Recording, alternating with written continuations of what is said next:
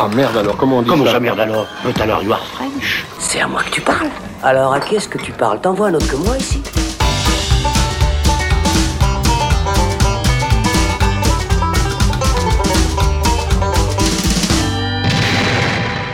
Salut les cinéphiles, c'est Alex. Bienvenue dans ce shot consacré à Licorice Pizza, le nouveau long métrage de Paul Thomas Anderson qui a lancé l'année 2022 de la meilleure des manières avec un très bon film dont on a eu envie de vous parler dans ce premier shot de l'année en compagnie de mon ami Florian Pouplin. Salut Florian. Salut Alex. Alors, euh, ça me fait plaisir de parler de, de ce film-là, Licorice Pizza, qui est sorti dans les salles le 6 janvier en France et en Suisse. Euh, on est dans une chronique adolescente dans les années 70 où l'on va suivre la romance naissante entre Alana Kane et Gary Valentine. Elle, euh, c'est une jeune adulte de 25 ans qui vit encore chez papa-maman. Lui, c'est un ado de 15 ans qui a la soif du business et qui se lance dans des affaires un peu farfelues comme vendre des matelas à eau. Voilà pour le pitch. Et puis ce duo est incarné à l'écran par la chanteuse américaine Alana Haim et l'acteur Cooper Hoffman, fils de Philippe Seymour Hoffman. Feu. Philippe Seymour feu Hoffman. Philippe Seymour Hoffman, qui signent tous deux bah, leur premier rôle dans ce film-là, hallucinant. On va avoir l'occasion de reparler de, de, de leurs interprétations respectives. Et puis, euh, ils rencontreront sur leur chemin une flopée de personnages, euh, tous plus burlesques et hilarants les uns que les autres, dans des scénettes euh, tout aussi drôles, avec notamment Sean Penn, Bradley Cooper ou Ben Safdie. Et Tom Waits. Et Tom Waits aussi. Absolument. J'étais sûr que t'allais l'oublier. mais Oui, bien sûr. Moi, c'était un des arguments principaux du film, c'était revoir Tom Waits sur un, sur un, sur un grand écran. Ah, c'est ça, en fait, j'attendais que tu le dises, exactement. Euh, et donc, Florian, tu attendais non pas Tom Waits dans ce film, mais surtout le fait que ce soit une nouvelle réalisation de Paul Thomas Anderson. Alors, euh, si ça ne vous dit rien, euh, il est connu quand même pour There Will Be Blood, Punch Drunk Love, Magnolia, The Master ou plus récemment Inherent Vice et Phantom Thread. T'as presque dit toute sa filmographie. Quasiment tout. Ouais, hein. Mais à part ça, beaucoup de, de, bah, de films très, euh, comment dire, euh, très estimés. En Mhm, fait, euh, ouais, ouais. alors par la presse énormément, c'est un cinéaste qui est très apprécié euh, de, de la presse Mhm. et aussi dans, dans certains milieux cinéphiles. Et vu qu'il en fait un tous les 4-5 ans aussi, Ouais. c'est assez facile de les remarquer puisqu'ils sont pas Mhm. trop à la suite. Ouais. Quoique, il a été assez prolifique ces dernières années. Hein, parce que Phantom Mais non, Thread, parce que Phantom Thread, date- c'est 2017. Ah oui, déjà Et ouais, déjà. hein. Ok, bon. et Alors là, du voilà. coup, tu bon. attendais ce Oui. Licorice Pizza. Est-ce que c'était à la hauteur de tes attentes Alors, euh, oui et non.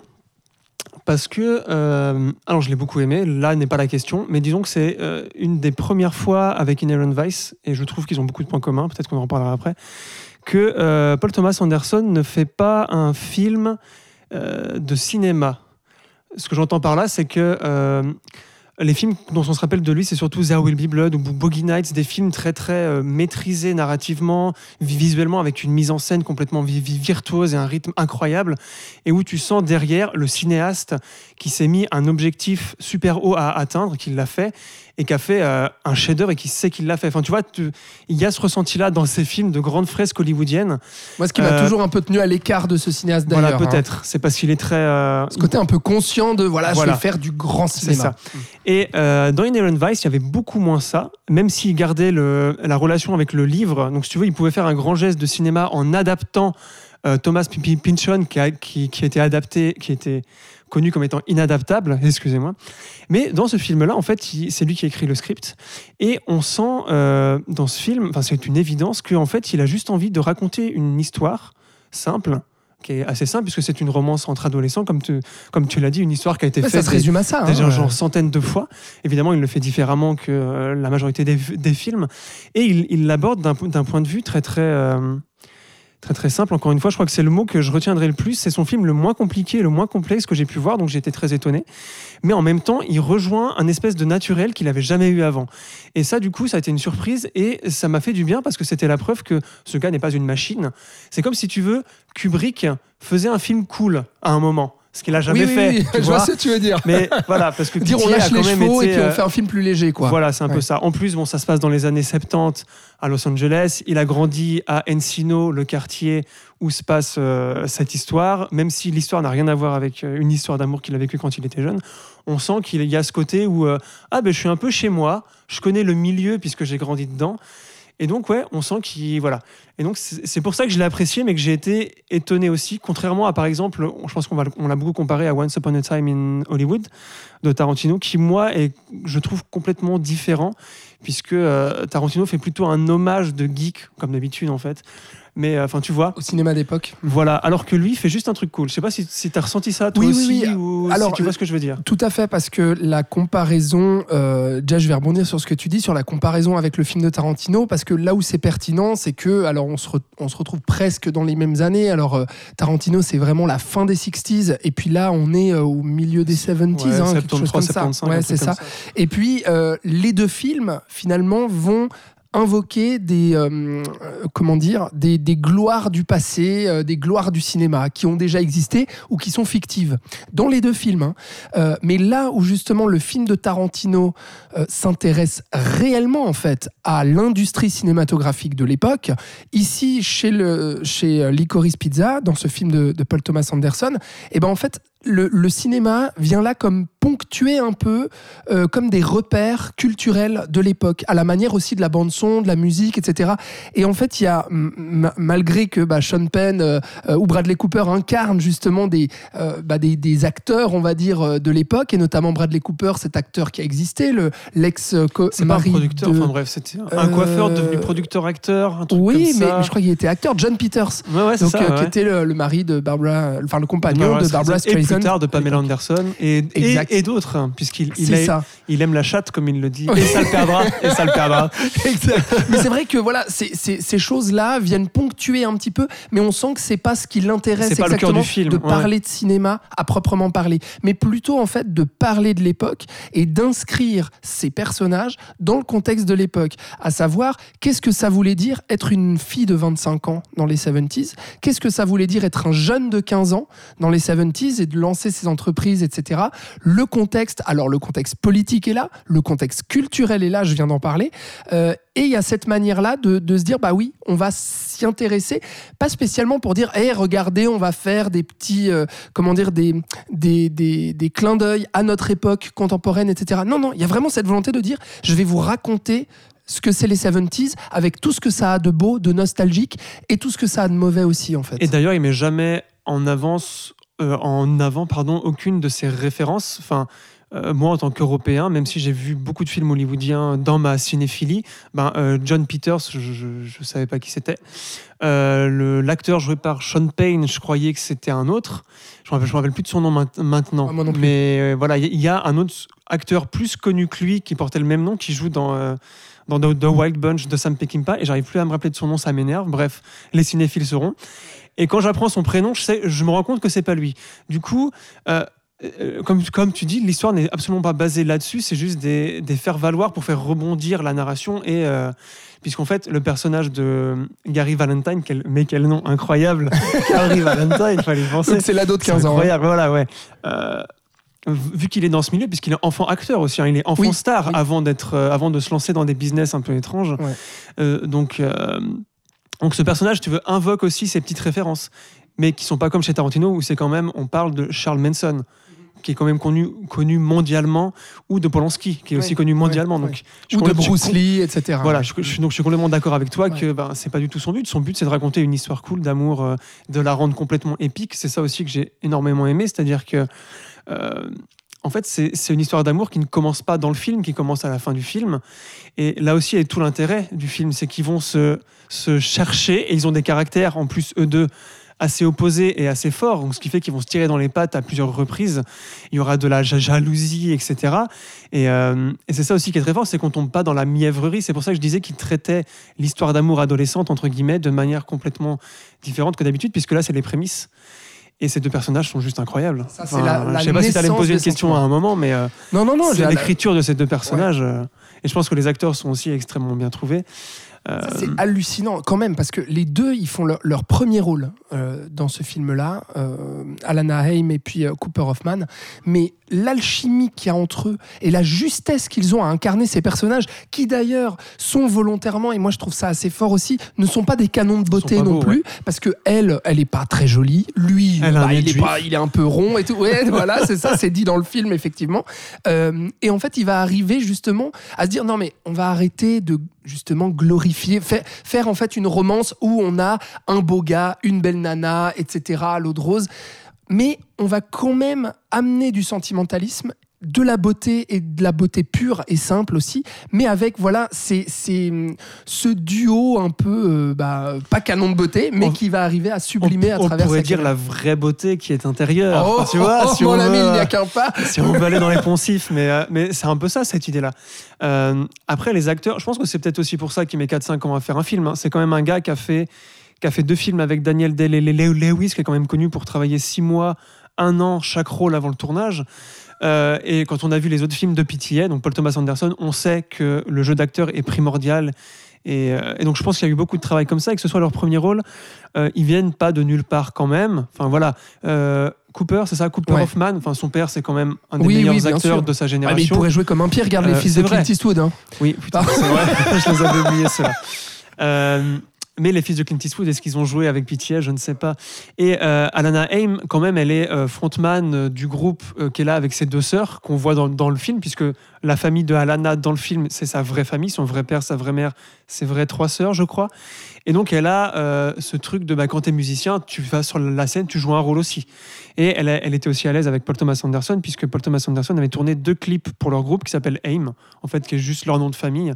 Donc, certes, c'est leur premier rôle, mais ils viennent Oui, ils jouent des rôles pas très éloignés de leur réalité. C'est voilà ça que tu veux dire. aussi, et qu'ils avaient déjà, je pense, l'expérience d'être des personnages en public. Ils, ils venaient pas de, de leur cave, tu vois. Mais ça n'enlève rien euh, au fait qu'ils jouent extrêmement bien et qu'il y a une alchimie de malade. Ça, c'est... Mais de toute façon, tu pouvais pas faire un film comme ça si tu voulais le réussir avec euh, s'il n'y avait pas une alchimie entre les deux.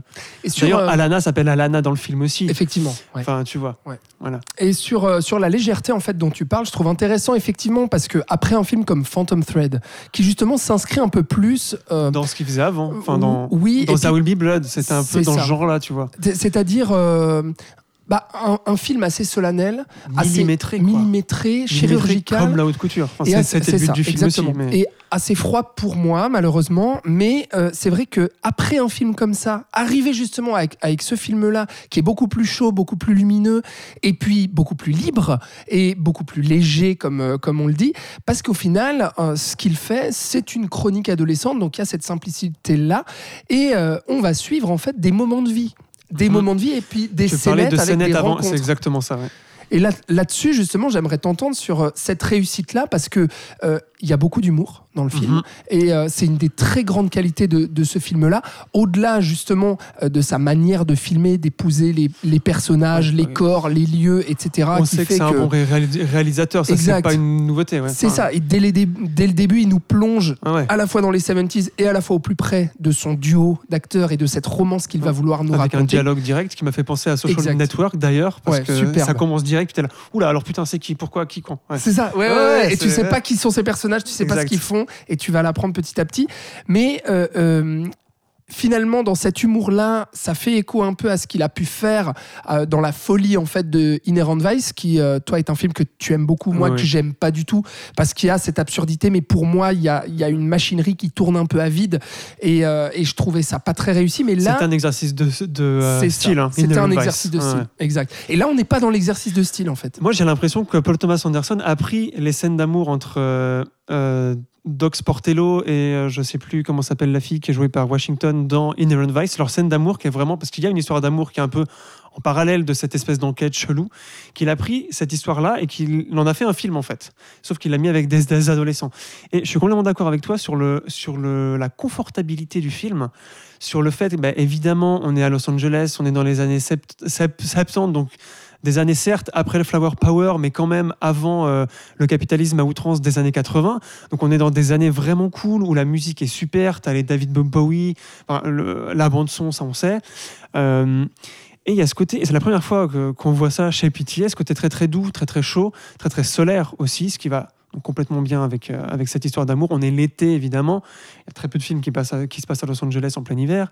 Est-ce que l'hiver existe à Los Angeles? Je ne sais pas. Et D'ailleurs, à travers les élites, Et- on ne sait pas combien de temps ça dure en fait, ce qu'il Non. nous raconte. Non, ouais, mais très c'est bien fait important. ça. Ouais. Et, euh, et euh, bah, je me suis renseigné un peu. J'ai- voulu savoir aussi comment est-ce qu'il avait composé ce film. Et lui-même le dit qu'il qu'il- ça traîne depuis 10-15 ans dans sa tête, qu'il avait une idée comme ça, qu'il qu'il était passé devant un bahut un jour avec la première scène dont on parlait avant. Il l'a vraiment vu. Mais vraiment une fille qui était assistante, des mecs qui faisaient Ah ouais, euh, les photos de classe et, Ouais. et puis un jeune qui essayait d'avoir son, son numéro, ce qui est donc la première scène, qui a traîné plusieurs, euh, donc 10 10-15 ans. Et un jour, un de ses potes producteurs, en fait, c'est plutôt basé sur lui, qui, qui était vraiment enfant star, etc. Lui a raconté plusieurs trucs. Et il a ajouté à ça des personnages qui le fascinaient, bah, comme John Peters. Et je pense que c'est pour ça qu'on arrive à une espèce de patchwork de scénettes, comme tu dis, euh, qui sont très réjouissantes, parce que même si tu as ce fil rouge euh, de l'histoire d'amour qui, des fois, est moins importante, parce que dès que tu as un personnage comme Bradley Cooper, qui est incroyable dans ce film, tu peux, tu peux plus te concentrer sur l'histoire d'a- d'amour parce qu'il prend tellement de place. Quoi. Je vais aller tuer ton frère si tu mets pas bien le lit dans la chambre de Barbara Streisand. Sand. Ouais. Tu vois Oui, mais pour autant, en fait, et c'est là pour moi la réussite, c'est que je vois pas de gratuité euh, dans ces scénettes d'humour et dans ces personnages et ces caméos qui arrivent, parce qu'en fait, chaque scène va raconter une évolution de l'un ou l'autre va de- les des rapprocher en fait, de ce duo. ou les, les éloigner Ouais, selon. ouais. Rien que la scène avec Bradley Cooper, bah, Mhm. ça, Ça dit les rapproche énormément. Exactement. Voilà. Et, et Et- d'autres scènes vont les éloigner, comme la scène avec Sean d'autres- Penn au départ. il y a beaucoup de. Ah, la scène avec Sean Penn est tellement belle. vraiment. hein. Enfin, Ouais. moi, j'ai vraiment, j'ai presque les larmes aux yeux à ce moment-là. Mais c'est pas à cause de Sean Penn hein, qui joue bien. Mais il se passe autre chose en parallèle. Et euh, mais j'aime beaucoup la scène avec Bradley Cooper euh, parce qu'elle fait peur aussi, parce que c'est un personnage qui fait peur. Et je trouve que c'est une scène qui résume à peu près le film et comment euh, Pitié l'a fait. C'est ce moment absolument hors du temps où euh, il dévale en marche arrière avec un camion. euh, les, les, les pentes des collines de Los Angeles et ils doivent pas se faire repérer par Bradley Cooper. Et euh, donc, elle conduit en marche arrière à Lana et tu as ce moment où tu plus aucun bruit. Parce que le film est quand même ponctué par beaucoup de musique, par beaucoup de bruit. Los Angeles, c'est une ville qui vit tout le temps. Tu vois, et tu as ce moment-là complètement. Bah là, on est en roue libre. Littéralement en roue libre. Oui, c'est vrai. Et je pense que, euh, je sais pas si c'est fait exprès ou pas, mais je, je trouve que ça résume complètement le film. C'est un film en roue libre, mais un film de pitié, ce qui fait qu'il est pitié en roue libre reste quand même quelqu'un qui sait faire des films et qui sait très bien ce qu'il fait malgré tout. Et, euh, et je, je trouve d'ailleurs que c'est la plus belle scène de tout le film, celle-là. Et puis la plus drôle surtout. Et ouais, voilà. Non, ouais. Et puis, euh, ouais, enfin, voilà, je vais pas commencer à raconter les scènes, mais ça me le rappelle. J'ai envie de le revoir, tu vois, Ouais. tellement qu'il était, euh, Moi, il c'est un était film. cool en fait. Ça Ouais. fait du bien, Ouais. tu vois aussi. Oui, Il et puis parler c'est un film, moi, film, honnêtement, qui a grandi. Qui pas trop euh, dramatique. Non, exact, mais qui est, qui est beaucoup plus riche que ce qu'il laisse paraître à la première vision. Mhm. Euh, je l'ai pas revu, mais j'ai très envie de le revoir. En fait, je suis sorti de ce film-là en me disant. Bon, c'est très bien, mais euh, je comprends pas en fait les dithyrambes qu'il y a autour du film. Parce qu'il faut savoir que le film marche très bien en France pour euh, le, public qu'il souhaite euh, viser euh, depuis sa sortie en janvier. En Suisse, j'ai pas les chiffres, mais j'ai vu les chiffres en France. ça a dépassé les, les 100 000 entrées, etc. Pour un film de cette envergure-là, c'est plutôt pas mal. La presse est dithyrambique, mais au point vraiment de qualifier le film de chef-d'œuvre instantané, de meilleur film de 2022, alors qu'elle vient, l'année vient de Non, mais commencer. ça, ils, font, Voilà. ils, ils le font chaque année, ça. Bien sûr, bien sûr. Mais Ouais. tout ça pour dire que tu vois, comme, je suis sorti du film en me disant, bah, oui, c'est bien, mais. euh, et en fait, le plus je repensais au film, plus le film grandissait en moi, et plus je me Il- disais, mais il en fait, riche, il y a, en fait. il y a Ouais. très riche Mhm. et il y a des très beaux moments. Euh, les moments où justement, euh, tu sais, où lui, il va, il va être. Il va risquer d'être emprisonné à un moment donné, et Ouais. puis elle, elle le rejoint. Et là, il y a une accolade comme ça. Non, et la caméra, elle est à l'intérieur du building et elle va zoomer à travers la fenêtre pour voir ce câlin en fait entre Ouais. les deux. Des Et petits moments pas, et comme pour ça. pas intervenir dans leur intimité aussi. Exact. Il y a de ça aussi. ouais. Tout à fait. Et l'endroit où se place la caméra et la durée de, des plans, euh, je trouve qu'il y a une justesse, mais complètement dingue. Et comme tu as dit au niveau du son aussi, pour parler de cette même scène de, de câlin, euh, il y a le silence à ce moment-là. Et ça dure bien 5 secondes, voire plus. Et, et voilà, c'est dans ces moments-là que je trouve le film vraiment très très juste. Quoi. Que dire de plus Oui, que dire, que complètement dire de plus ouais. J'aimerais terminer sur, sur, euh, sur une chose et peut-être que tu vas réagir. C'est que un autre truc que j'aime énormément dans le film, c'est sa trajectoire à elle en fait, à Alana, euh, parce que on a une fille de 25 ans qui s'interdit au début du film, qui s'interdit d'aimer, euh, de, jeune de gars, tomber quoi. amoureuse Ouais. d'un gars qui est 10 ans Parce euh, est plus jeune aussi. qu'elle. hein. Bah oui. Ouais, Il y a- il y, a aussi ça. Bien sûr. Et en fait, le truc, c'est que. Et qui euh, paraît chelou, le gars, au début. Il est super insistant, il, est, il, a, Ah oui. il, a, il a une confiance monumentale en lui alors qu'il a 15 ans. Enfin, tu vois, C'est un ce flambeur, un Voilà, c'est un flambeur. ouais. Et au final, il y a, y a quand même une logique à ce qu'ils soient ensemble parce qu'elle, elle est beaucoup moins mature et beaucoup moins évoluée que, que l'âge qu'elle a. Et lui, à contrario, est beaucoup plus évolué que l'âge qu'il a euh, dans la maturité et tout. Donc c'est là où leurs chemins se croisent. Mais en fait, dans cette manière dont, dont Paul Thomas Anderson nous raconte cette jeune femme dans les années 70, d'une famille juive, de, de classe euh, plutôt euh, moyenne, classe moyenne. Ouais, ouais, je- moyenne, euh, moyenne, euh, Moyenne upper, plus. upper class. Enfin Ouais. bref, Euh, la manière dont en fait euh, c'est le conditionnement, on va dire, euh, de la société, de sa famille, etc., qui l'empêche en fait de tomber amoureux et que petit à petit le film va l'amener elle à se à, à À redevenir de sa famille aussi. et ouais Ouais, exact Il y a aussi ça. hein. et à la fois à devenir adulte et à la fois à revenir aussi aux sentiments adolescents voilà à, ce- Amoureux, ouais. à ces petites- ce- cette petite étincelle et tout Mhm. Je trouve ça vraiment très très beau quoi Alors oui, ouais, ouais. C'est Voilà. vrai que c'est vraiment le personnage principal parce que c'est parce que Ga- Gary, c'est ça, Gary Ouais, Valentine ouais. a, a beaucoup moins d'arc narratif dans ce sens-là parce que lui, il sait dès le début et il le dit à son petit frère dans les 15 premières minutes. Aujourd'hui, j'ai rencontré la femme que je vais épouser. exactement Et donc lui, c'est vraiment son but, c'est de et il va rien la lâcher. C'est vraiment bon, c'est beau aussi, mais du coup. euh, c'est pour ça que ça en fait aussi le personnage comique. C'est-à-dire qu'il va essayer, puis il va se prendre des portes ou des claques tout le temps. Et, euh, et c'est vrai qu'elle a un parcours beaucoup plus intéressant. C'est elle qui porte le film quand même beaucoup d'un point de vue dramatique, même si encore une fois, c'est pas du tout euh, appuyé.